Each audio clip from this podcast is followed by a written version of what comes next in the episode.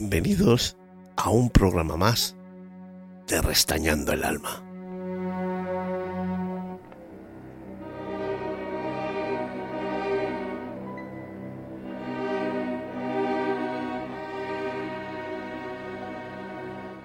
Hoy será un programa diferente.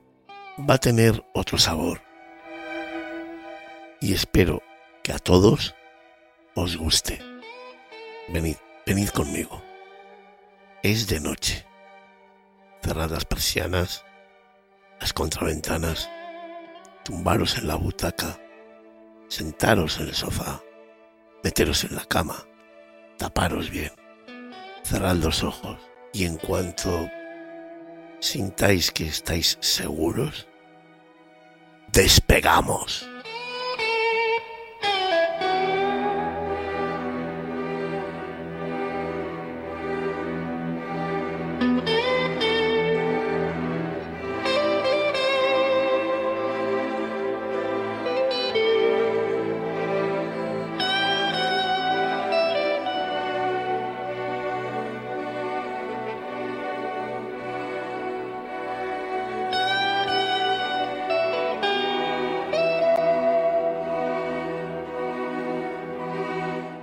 Bienvenidos a Restañando el Alma y bienvenidos a este programa especial en el que voy a contaros un pasaje muy importante de mi vida con el que resumo de alguna manera todo lo que yo he vivido sumergido en los bosques y las montañas de la madre naturaleza.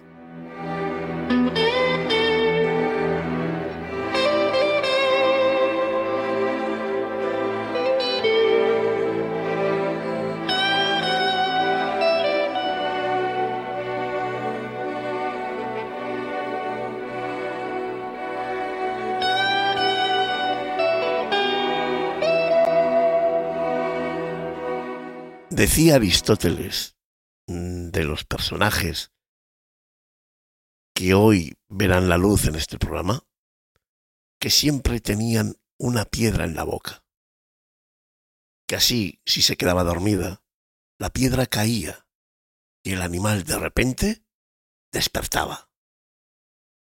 Porque, vuelvo a repetir, el protagonista de esta historia siempre le hemos asociado con la vigilancia. En China son mensajeras de los dioses y simbolizan las almas de los inmortales taoístas. En Japón está asociada a la longevidad, porque ellos creen que viven miles de años. En la India, por el contrario, tienen un significado negativo, traen malos presagios. Y fijaros qué diferente entre los indios de Norteamérica simbolizaba la inmortalidad y la buena suerte. Para el cristianismo es un animal positivo. Siempre se le relaciona con la vigilancia y el orden. Fijaos qué curioso.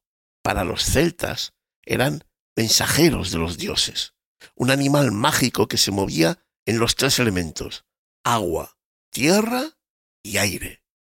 Representaba la fuerza femenina. Tal es así que los irlandeses tenían prohibido comer su carne. Y fijaros, incluso en las culturas africanas, este animal representa el mundo del pensamiento, porque siempre se las ve en una actitud contemplativa. Incluso en algunos países son sus aves nacionales. Nigeria, Uganda, Sudáfrica, anuncian muy al contrario de lo que nos anuncian a nosotros, la primavera.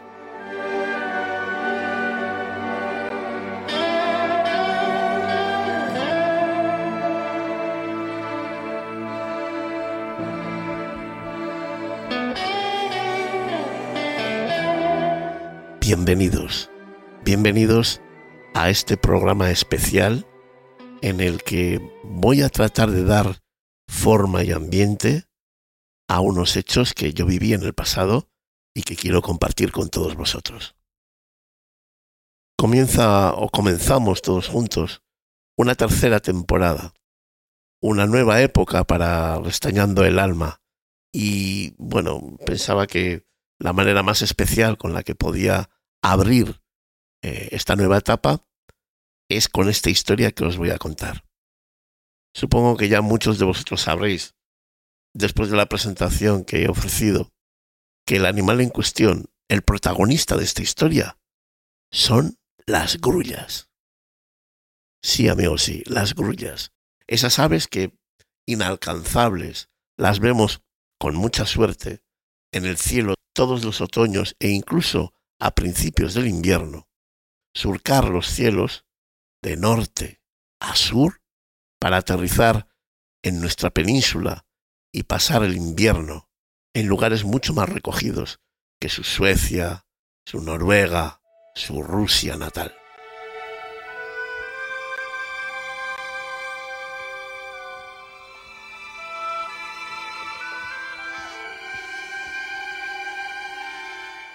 Y ya por fin voy a dar paso a esta historia, que espero la escuchéis en algún lugar oscuro, de noche, con esa sensación de la enorme intimidad que en horas nocturnas uno puede llegar a sentir. Y para todos vosotros, espero que lo disfrutéis, Noches de Otoño, el eco de las grullas.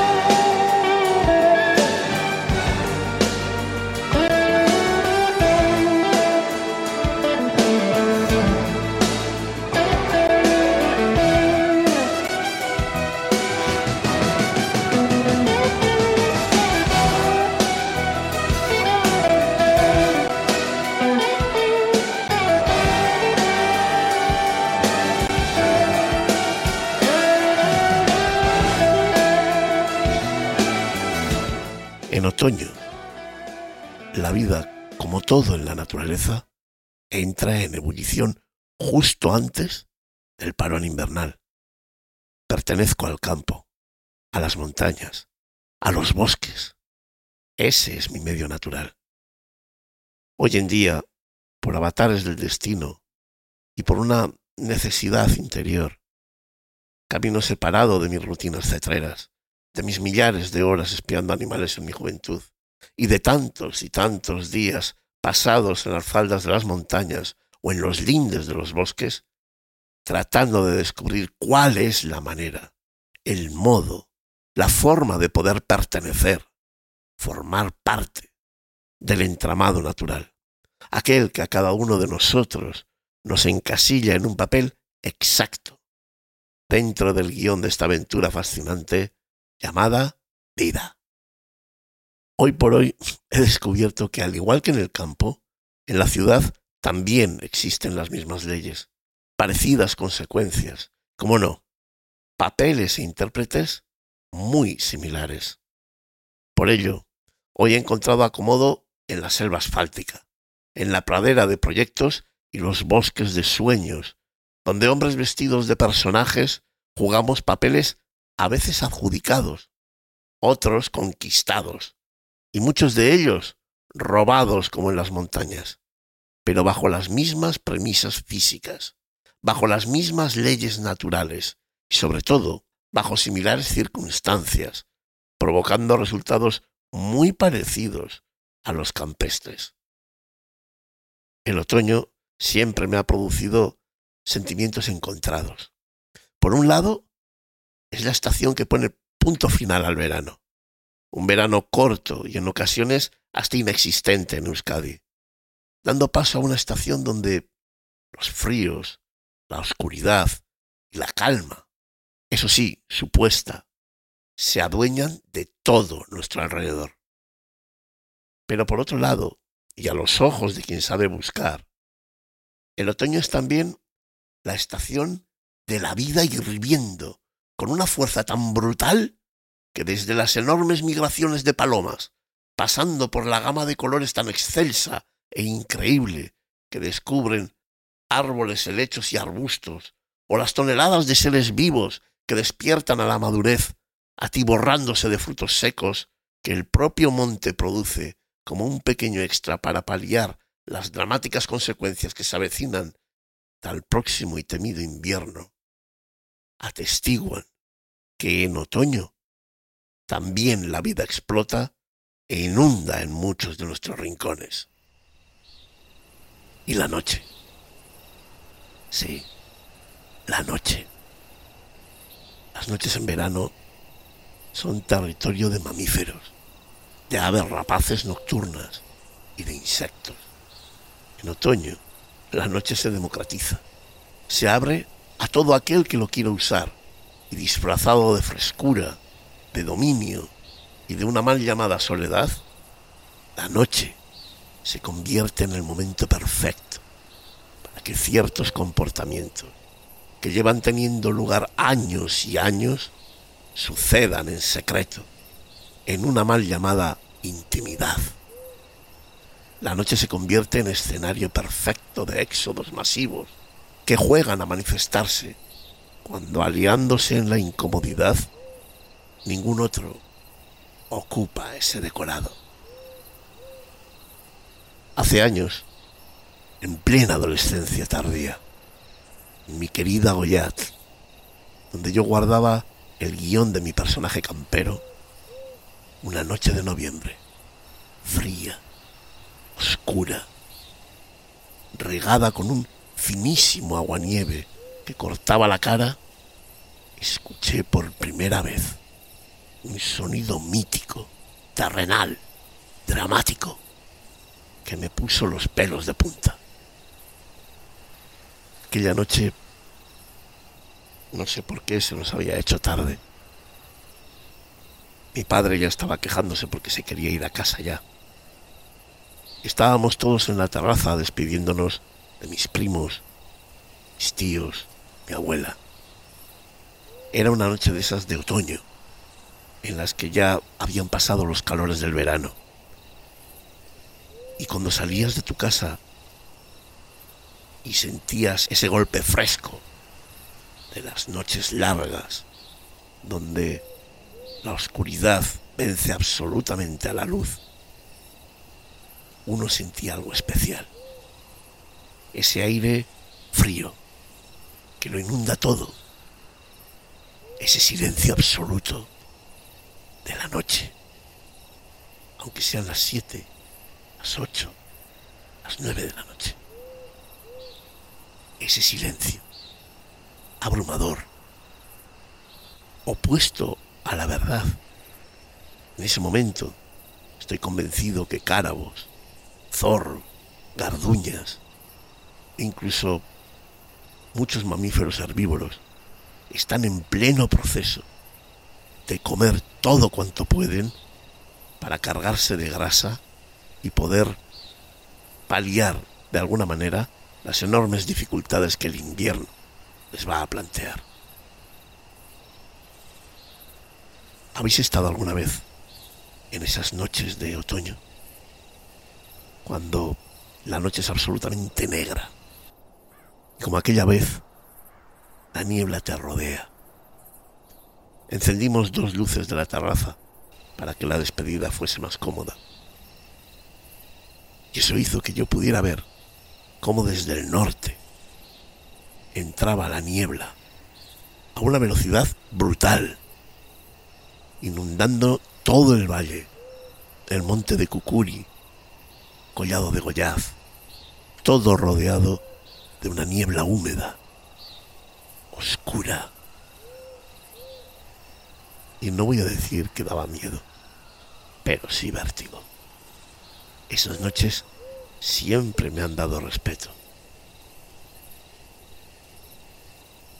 Recuerdo a mi padre despidiéndose de mi tío, a mi hermano Andoni llevando las maletas al portamaletas del coche y yo dando las últimas vueltas con mi silla eléctrica, intentando agotar al máximo el cupo de libertad que yo vivía, aquel valle lleno de águilas, de halcones, de gavilanes y de zorros y de muchos otros carnívoros. Pero en un momento dado, mi padre cayó. Se quedó como de piedra. Apuntó con el dedo al cielo, pero su mirada estaba perdida en un punto de la terraza. Inmediatamente yo me di cuenta. No sabía qué estaba pasando. Al momento, mi padre dijo, callad, escuchad, escuchad, escuchad y callad. Todos callamos, nos mirábamos unos a otros. Yo solo miraba para el monte y para el cielo. Sabía que mi padre estaba escuchando algo, pero yo aún no llegaba a intuir. Y la oscuridad esa oscuridad que produce tanta inseguridad en mí. El momento era brutal. Como mi padre no decía si era un animal, si era algo del ser humano, yo seguía teniendo esa especie de vértigo en el que te encuentras alerta, pero no sabes muy bien por qué. De repente lo escuché. De repente sonaban.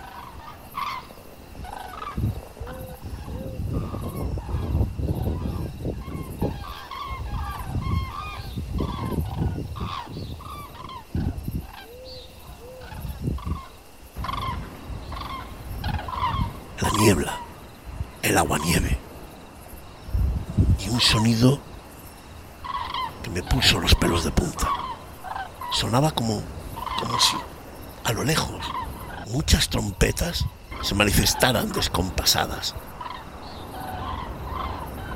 Era un sonido mítico, ancestral, y que además inmediatamente reconocí. Eran las grullas. Era una bandada de grullas, o dos, o cinco, eran muchas y cada vez, cada vez sonaban más cerca.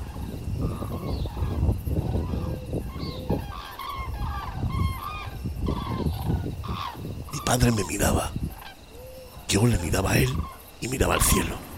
Y de repente, sin darnos cuenta, pensando que la bandada de grullas que venían a lo lejos aún se encontraban a mucha distancia sobre nuestras cabezas, a pocos metros, casi rozando el tejado de nuestra casa en Goyaz.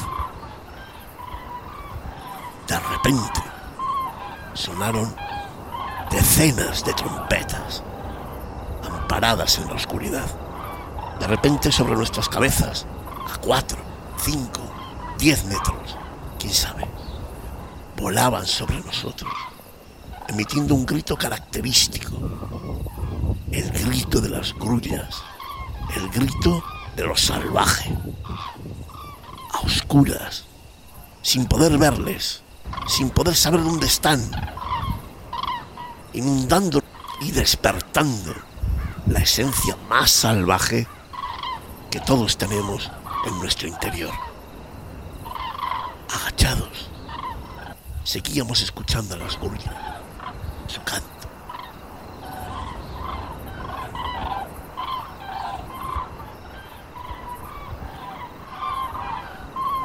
Casi al ras del tejado, casi pegando nuestras cabezas.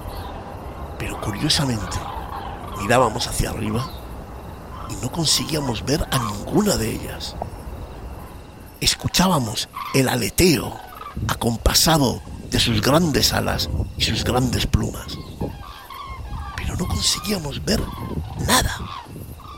Era como si alguien hubiese encendido el mejor de los tocadiscos del mundo y pudiésemos escuchar con total nitidez, en un volumen increíble, ese sonido mítico, salvaje, poderoso, del grito de las grandes grullas en su viaje del norte hacia el sur encima de nuestras cabezas, a pocos metros de donde estábamos nosotros, pero disfrazados, acompañados, escondidos en lo oscuro de la noche. Mi madre, mi tía, con cara de asustadas, decían que, que qué pasaba, que qué animales eran esos, que qué estaba pasando, que qué, qué estaba sobre nuestras cabezas. Mi padre otra vez las mandaba callar. Yo las mandaba callar. Queríamos escuchar el sonido mítico, el sonido de piel, de sangre, de tripas, de las grandes grullas, aquellas que durante tantas veces, durante tantos años, había visto volar muy altas en el cielo, casi invisibles, que solamente reparabas en ellas cuando eran grandes bandos que formaban enormes figuras oscuras en el cielo y por ello eras capaz de ver cómo volaban y cómo hacían su trasiego migratorio. Pero estas, estas no se veían. Estas no sabías cuántas eran. No sabías qué es lo que estaban haciendo. Pero volaban sobre tu cabeza. Y en cuanto algunas parecía que ya se estaban alejando, volvían otras y se llamaban las unas a las otras. Cuán grande era aquel bando. ¿Por qué estaban volando tan cerca de la tierra? ¿Era el agua-nieve? ¿La niebla? ¿El frío? ¿Era la noche? Fue un momento increíble. Una de esas sensaciones que sabes que la estás viviendo y seguramente en tu puñetera vida vas a volver a vivirlas. Pero nuevamente, un grupo tras otro, aves de casi 1,80 de envergadura, pasaban por encima nuestro. Gritaban y se gritaban unas a otras para seguir el camino y la estela que las de delante habían dibujado a pocos metros. Es como, como si un ciego fuese testigo del vuelo de las grullas en medio de uno de los grupos. Algo increíble. Mis pelos estaban de punta, la carne de gallina, y ni me movía. Porque por un lado sentía vértigo, no me sentía seguro, no sabía qué estaba pasando realmente, pero por otro lado era tan enorme la explosión de vida que yo estaba sintiendo dentro, que sabía que estaba siendo testigo de algo increíble. Una persona afortunada, capaz de degustar uno de los mejores espectáculos que la naturaleza salvaje hoy en día nos puede ofrecer. Así pasaron aquellas grullas, así pasaron aquellas aves inundándolos de una orquesta increíble de poder, de fuerza y sobre todo, vista la noche, vista la niebla y el frío, y visto que ellos que iban volando, incluso en esas condiciones, la sensación que a uno le queda cuando ya escucha a las grullas alejarse, y ni siquiera las luces de los polos de Goyaz y de Vidania son capaces de alumbrarlas la idea que a uno le queda es que uno es muy pequeño, muy pequeño, y que la madre naturaleza es muy grande, muy grande.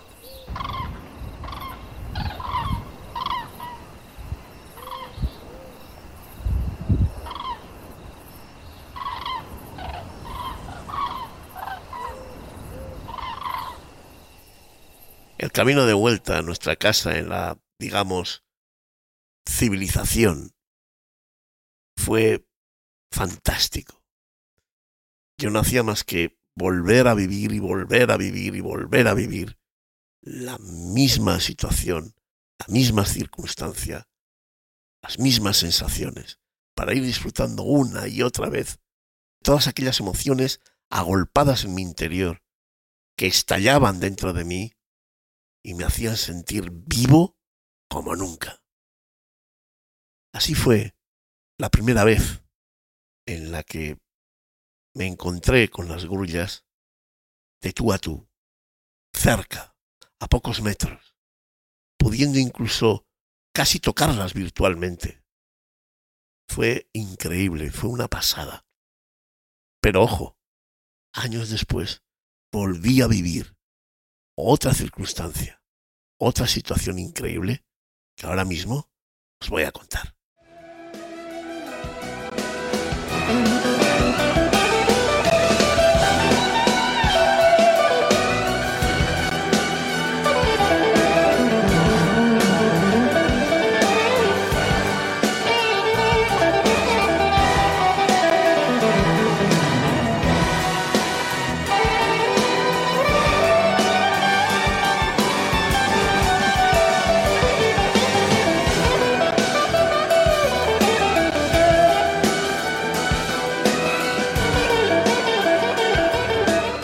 Años después, también de noche, metido en mi cama, a eso de las dos o las tres de la madrugada, y mientras estaba escribiendo con mi ordenador, en silencio, con la complicidad de la noche como me gusta escribir a mí, de repente, otra vez, volví a vivir una situación alucinante.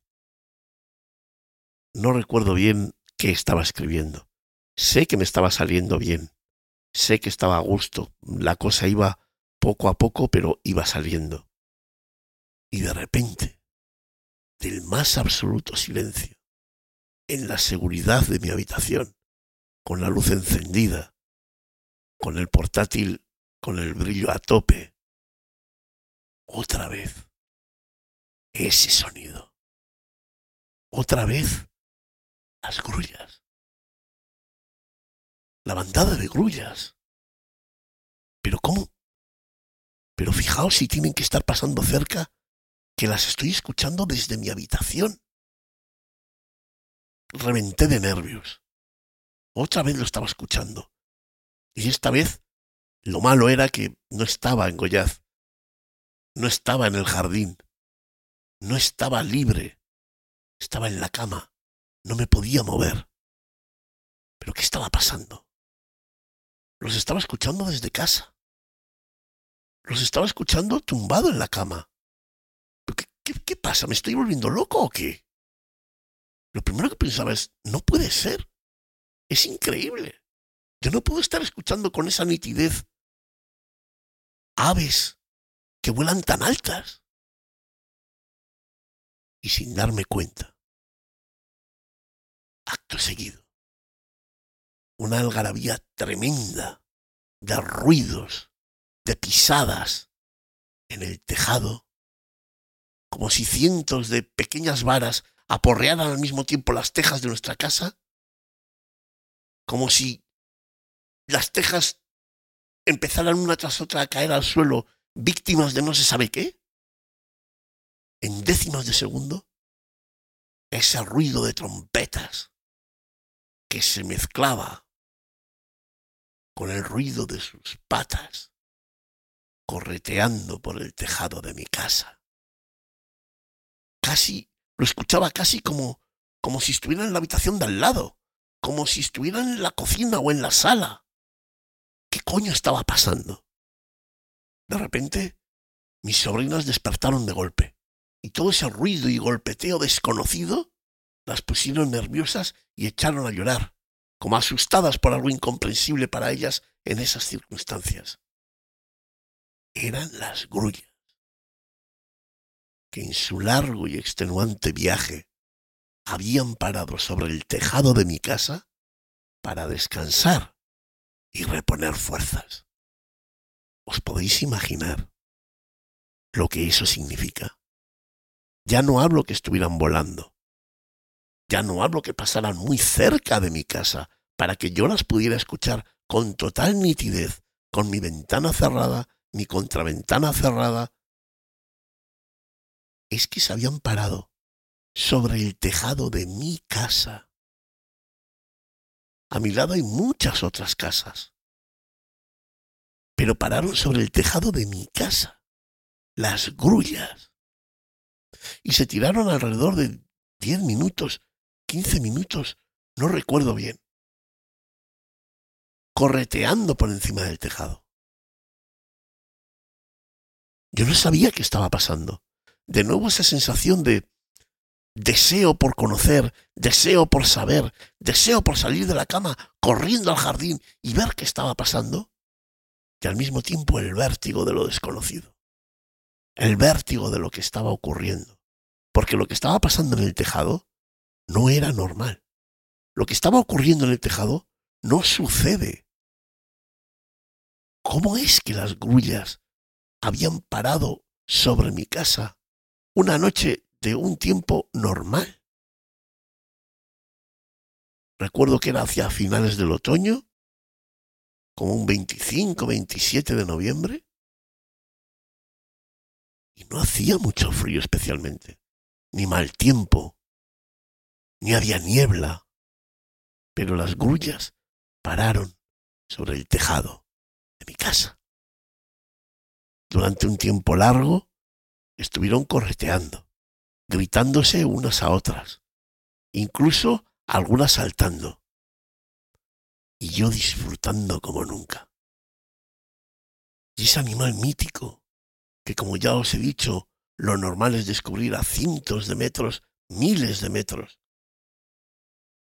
sobre nuestras cabezas, acababa de aterrizar en forma de un bando el tejado de mi casa, llamándose unas a otras mediante su gutural reclamo, para que todas descansasen unidas, pues en esa unión está su fuerza, y ellas lo saben.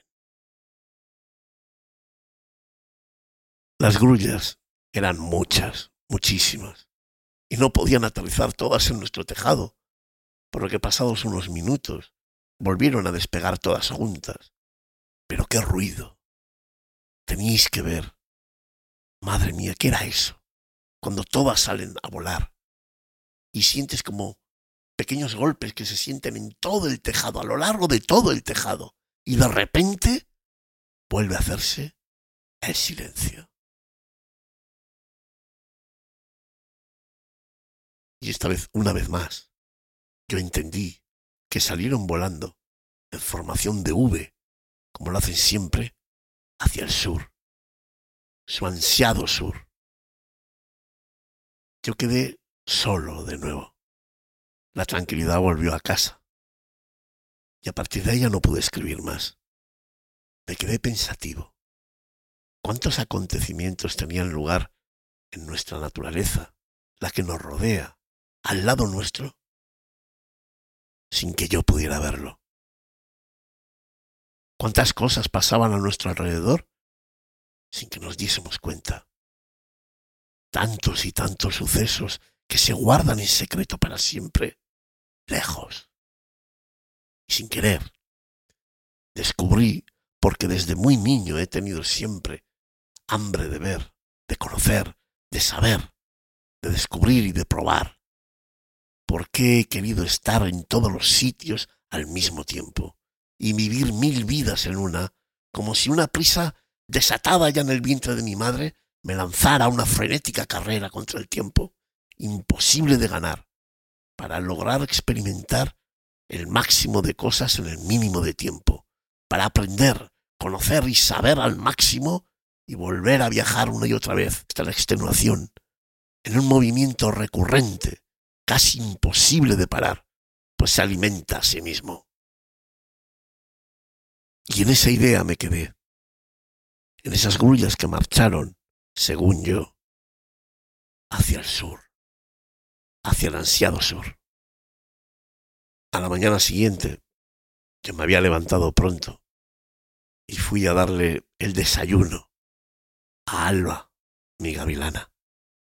En aquella época yo tenía una gavilana había comprado a Sirio un cetrero magnífico, un maestro, y sobre todo una persona como pocas he conocido yo, de bueno, de generoso y sobre todo de leal y de honrado.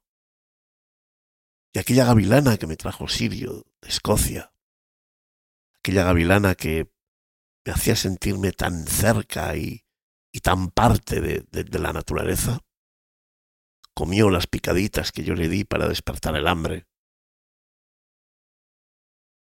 Y como todos los días, empezó a pedir que le sacara fuera para sentir el frío, para sentir la humedad y para sentir que seguía también formando parte de la madre tierra. Salí con el gavilán al puño.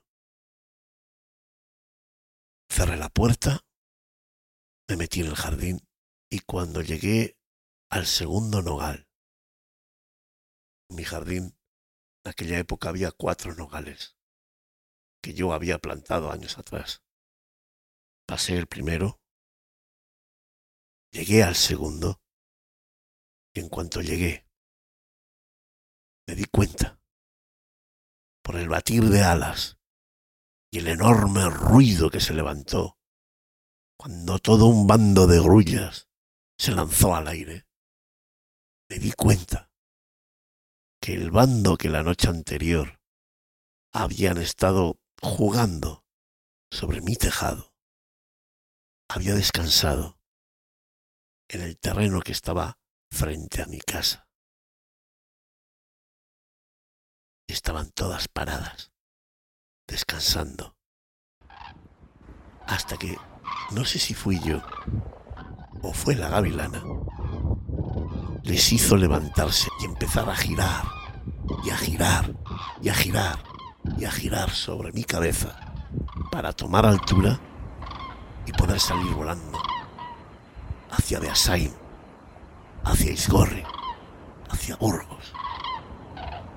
No os podéis imaginar lo que se siente con un gavilán que se agachaba sobre mi puño, abría las alas, miraba para arriba, había descubierto las grullas, él las había descubierto y seguramente ella las había descubierto, ella había visto las grullas y ella, seguramente ella, su presencia fue lo que hizo a las grullas levantar el vuelo todas a una y comenzar en un vuelo angustioso, lleno de ansiedad, a intentar tomar altura de manera urgente. Nunca he visto tanta grulla tan cerca de mí. Volaban y volaban y volaban y daban vuelta y daban vuelta y daban vuelta. Mi gavilana se pegó a mi puño se agachó. Parecía como que estaba empollando. Abrió las alas. Miraba todo el rato para arriba. Estaba asustada. Las veía grandes, poderosas. Y veía tantas que no sabía qué estaba pasando. Yo estaba disfrutando. Sobre mí, la caza, la muerte, la cazadora, la asesina, el animal implacable, mi gavilana y enfrente las grullas, como si yo estuviese en la mayor de las dehesas extremeñas o en la mayor de las planicies africanas, disfrutando de cómo todo un enorme bando de grullas levantaba el vuelo y comenzaba a girar una y otra vez para salir pitando de allí lo antes posible. Las grullas marcharon poco a poco una vez que tomaron altura, salieron hacia el sur. Y allí ya sí que empezaron a levantar y levantar y levantarse. Y Gavilana, poco a poco también, se fue sintiendo más segura. Y una vez que las grullas habían marchado, volvía a tener ese porte elegante y valiente sobre el guante de mi puño. Yo no me lo podía creer. El corazón me iba a mil. No sabía, no sabía qué, qué, qué, qué decirme a mí mismo. Ese espectáculo era increíble. Las emociones son síntoma de vida y surgen de chocar un sentimiento con un suceso, un acontecimiento. Es decir, cuando nuestro sentimiento es alimentado con un hecho, con lo que ocurre, con una circunstancia, surge siempre una emoción. Y la emoción es el billete a un recuerdo, a un conocimiento, a una idea, o lo que es lo mismo, es el pasaporte a nuestra propia esencia.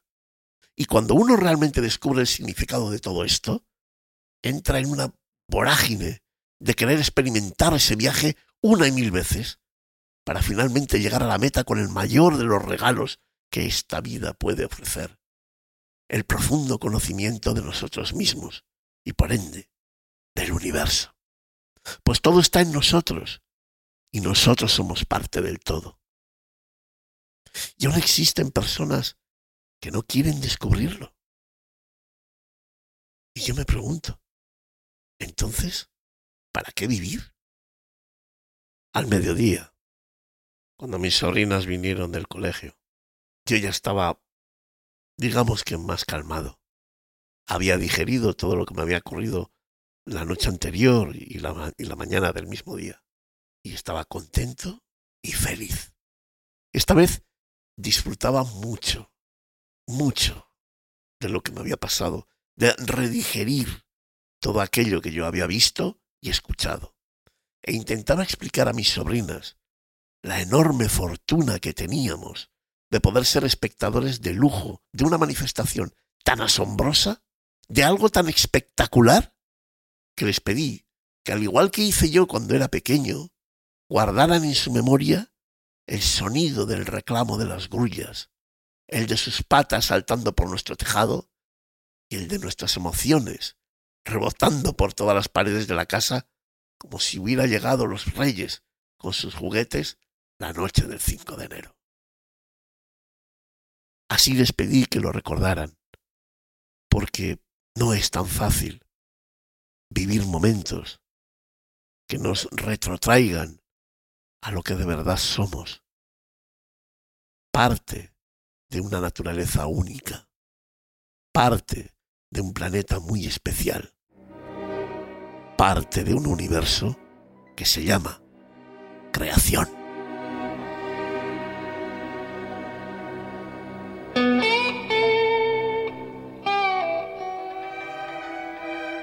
Y sin más, con la esperanza de que hayáis disfrutado de, esta historia o de estas historias y dándoos mi palabra de honor de que esto existió de verdad, que lo viví, que lo vivimos todos en mi casa.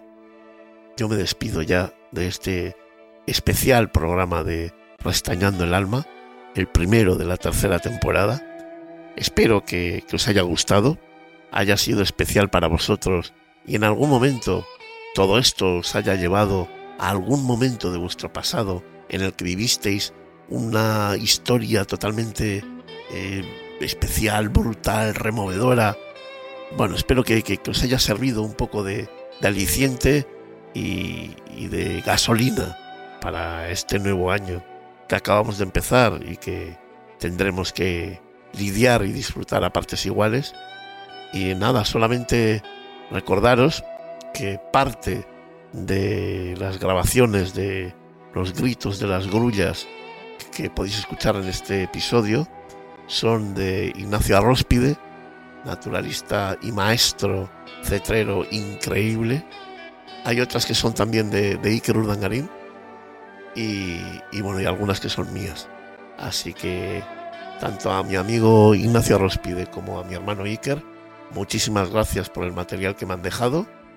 A vosotros, eh, bueno, pues nada, convidaros e invitaros a que en el siguiente programa también estéis eh, acompañándonos y disfrutando, espero, de todo cuanto contemos.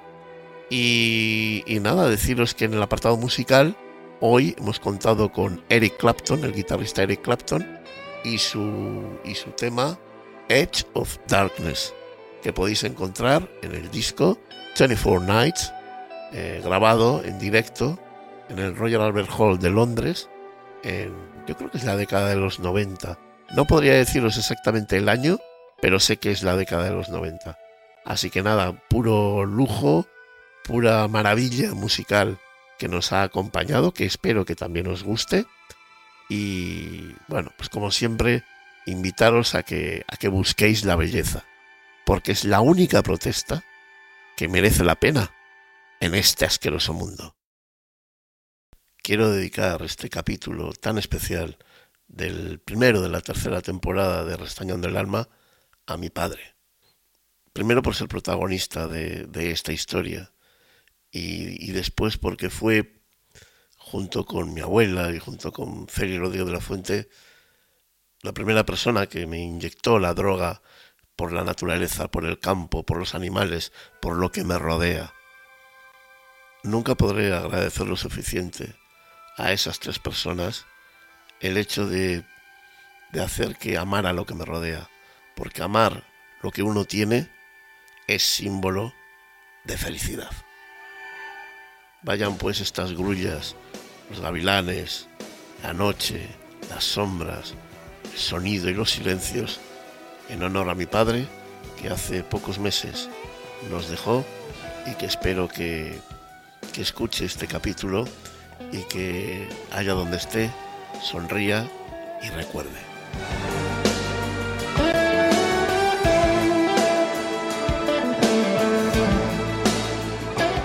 Y si hablamos de belleza, las grullas, su vuelo y su grito son la excelencia.